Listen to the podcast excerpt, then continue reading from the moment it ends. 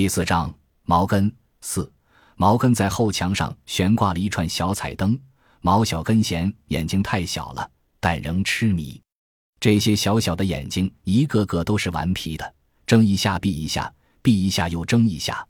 因为这些小眼睛的存在，毛小根不再惧怕没有眼睛的黑夜，至少不那么怕了。闪烁的眼睛逗他，他也逗闪烁的眼睛。就在彼此的戏耍中，他安然入睡。医院还是没白住，或许也有赵医生的功劳。至少他让毛根弄清了毛小根的病不在胃而在脑。但功劳最大的是宋慧。毛根没敢跟宋慧说他和毛小根是逃出来的，自然他为这样的欺骗自责，并惩罚了自己，用箭头在腿肚划了一个口子。医生还是有本事的，但只能治成这样了。嫂子，多亏了你呀！久未见面。毛根边说边贪婪地嗅着宋慧身上汗与青草、豆粒混合的香气，他还想握握宋慧的手，还没握过呢。但宋慧两手腾不开，他只好在想象中握了一下。这辈子报答不了你了，下辈子做牛做马也成。他反复表述。宋慧终于火了，少来寒碜我，谁用你感谢？毛根这才闭嘴，心里暗想：他说的是一家人话呢。老校长登门说：“毛小根不能这么晃着，该重回课堂。”他那会儿是校长，让毛小根退学也是出于无奈，他担不起责任。曾经的校园事故差点让他丢了工作。他当了三十多年民办教师，才转成正式的，眼看就要退休了，他怕出什么差错。自毛小根退学，他心里就长了疙瘩。现在退休了。再不用担心这样那样的处罚，他打算教毛小根识文学字，就在他家里教。那课堂是毛小根一个人的，单独给毛小根上课。老校长图什么呢？心里长了疙瘩。这样的缘由，毛根是怀疑的。老校长似乎看出毛根在琢磨什么，说自己没别的爱好，只会教书。突然闲下来，寂寞的慌，血压还高了。如果说叫小根有什么私心，这就是他不会收取一分费用，这话实在，但毛根没有马上答应，他要考虑一下。其实是想和宋慧商量。宋慧一锤定音，那还等什么？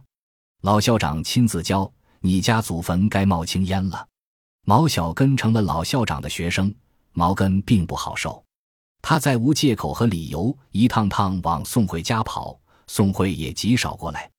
虽然毛根在接送毛小根时故意从宋慧门口经过，但两人见面和说话的机会实在少得可怜。当然，还能听到宋慧的声音在街心或小卖部，这一定程度上缓解了他的饥渴。他仍与宋慧一起承受，那刀戳得更猛烈些才好，这样他才舒服。但与他备受煎熬的心相比，与他疯狂的思念相比，那赐予实在是杯水车薪。夜晚，毛小根多数情况下可以睡个掌觉，毛根却不能了。那天，毛根定是没听到宋慧的声音。相距这么近，居然一整天没听到宋慧的声音，太荒谬，太不可思议了！怎么回事呢？他细细回想，理不出头绪。但有一点是明白的，也是肯定的，他却实没听到。那些眼睛眨得异常烦乱。他差点就跳起来关掉，可瞅瞅睡得正香的毛小根，手中是缩回来。若还是睡不着，他就爬起来，围着宋慧的院子一圈一圈地走。宋慧嗓门高，呼噜也大，听一会儿也可。他确信自己听得到。躁乱平复，他才返回。毛根一度想让毛小根退学，但找不出理由。老校长对毛小根很好，核桃、红枣。蛋糕什么的常给毛小根吃，虽然他特意做了个训诫的板子，但一次也没打过毛小根。当然，更重要的是老校长下了功夫，每天留作业，每一页都要批改，除了没有同学，和正经上学没什么区别。而且宋慧能同意吗？肯定不会的。某日，毛根去接毛小根，老校长正抱着花盆落泪呢。毛小根把老校长养了十六年的君子兰吃掉了，不止叶子，连块茎也挖出来吃了。这花就跟我的孩子一样，老校长苍白的头发凌乱不堪，突然间苍老了许多。毛小根缩在墙角，嘴角还淌着绿汁。毛根揪住他，举手就打。老校长架住他，说：“你打他一顿就能把花打回来吗？”君子兰是我的孩子，小根可是你的孩子。毛根慢慢松开，一再给老校长道歉。老校长闹肚子，去买了点止泻药。我不该把他一个人留在屋里，该带上他的，这是该着的呀。老校长没怪毛小根，把过失全揽到自己身上。老校长越是这样说，毛根越过意不去。有一点他没告诉老校长：每天出门，他要往毛小根兜里塞两把豆子，确保他随时有嚼的。那天早上他疏忽了，这祸至少有一半是他造成的。毛根前脚进院，老校长后脚追来，他担心毛根责罚毛小根，又叮嘱一番：花总归是花，娃打不得。老校长让毛根明日准时把毛小根送过去，若小根有伤，他绝不答应。除了宋慧，还没人对毛小根这么好过。毛根觉得必须补偿老校长。既然毛小根吃了他的君子兰，毛根再给他弄一盆。他想到如花，和这个女人来往不多，不过她不像是难说话的人。没想到如花竟然拒绝。他说：“毛根可以挑别的花，那两盆君子兰一盆也不可以。”他没说原因。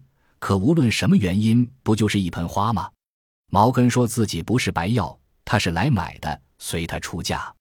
如花说他不卖花，从未卖过。他似有不安，但没有任何商量的余地。毛根不相信他没卖过花，不相信他说的那些话。毛根愤然离开，跑到镇上给老校长买了一盆。一年后，老校长被儿女接到了城里，他给毛小根授课时昏倒了。检查了一遍，没什么大病，脑供血不足。老校长给毛根打电话，过几日就回来了。儿女为留住老校长，给他在某私立学校找了份当保管的差事。这根绳一下把老校长拴住了。电话里，老校长很是愧疚，给毛根解释了半天。毛小根又回到宋慧那儿，而毛根再次掉进蜜罐，嘴是甜的，舌是甜的，眉眉眼眼都是甜的。他不想被人，特别是被杨八叉窥见，装出愁苦的样子。宋慧说：“愁什么？不就数个数十个字吗？我来教，教不了大，咱还教不了小。”宋慧不是随便说的，他用心教了。某日，毛根把豆腐炖土豆端上桌，对守候已久的毛小根说：“烫，亮亮再吃。”毛小根敲着碗边说：“孤德。”毛根说：“没糊呀。”毛小根又说。孤德，毛根沉下脸，舌头怎么了？不能好好说话。毛小根又击一下碗，说讲的是英文，孤的就是好的意思。毛根愣住了，谁教你的？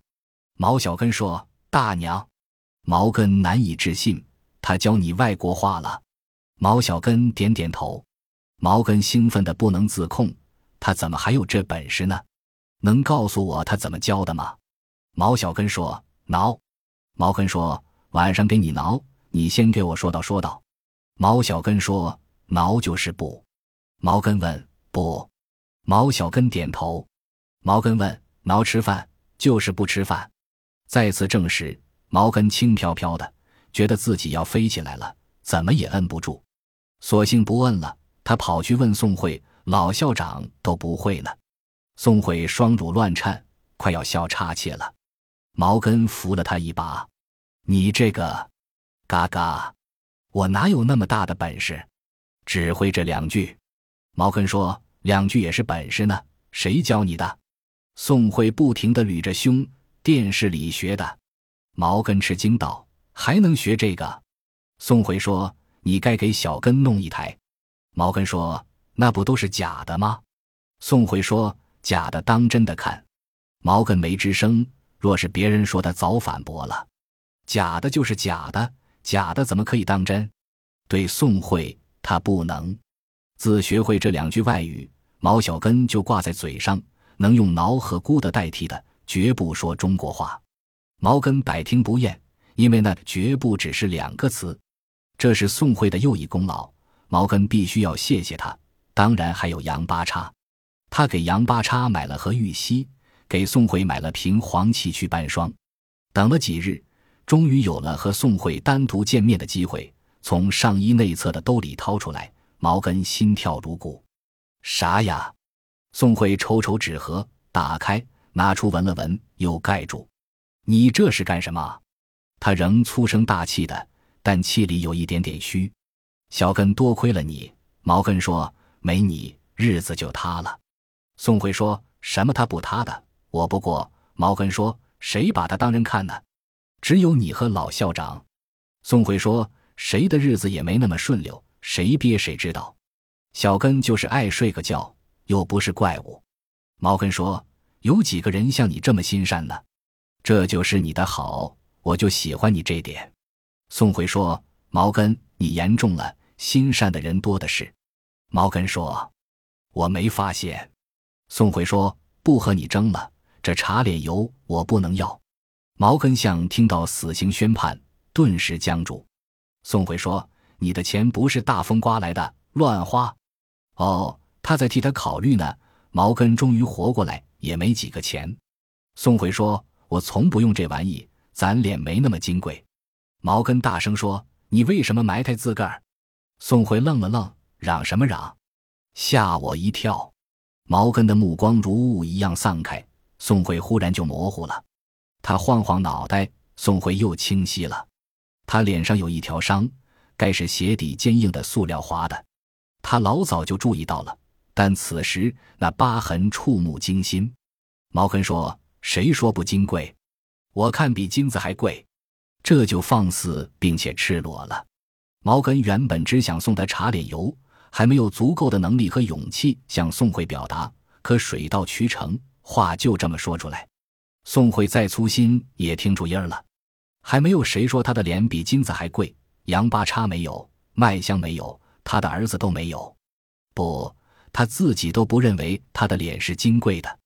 毛孔粗大，皮肤黝黑，若在烈日下暴烤半日，便如翻毛皮鞋一般，能挂二斤尘土。他倒没因这个自卑，个人生就，上天让他生成这个样子。没什么好抱怨的，可毛根竟然说他的脸比金子还贵。宋慧在最初的震惊过后觉得好笑。毛根的异常，宋慧以前有那么一点点觉察，但并不当回事，因为毛根先与人来往又傲又轴，本来就异常的。可现在他说出这样的话，他不明白都不可能了。毛根实在是接触不到什么人，所以才会这样看他，好像他是朵花。他实在不会夸人，宋慧嘴角已经绽出笑，实在太可笑了。可忽然之间，他感觉胸口有什么在奔在涌在冲撞，他本想止住的都咬牙了，非但没止住，身体反随之站立。我的妈呀！他痛声嚎哭。毛根见势不妙，撒腿就跑。本集播放完毕，感谢您的收听，喜欢请订阅加关注。主页有更多精彩内容。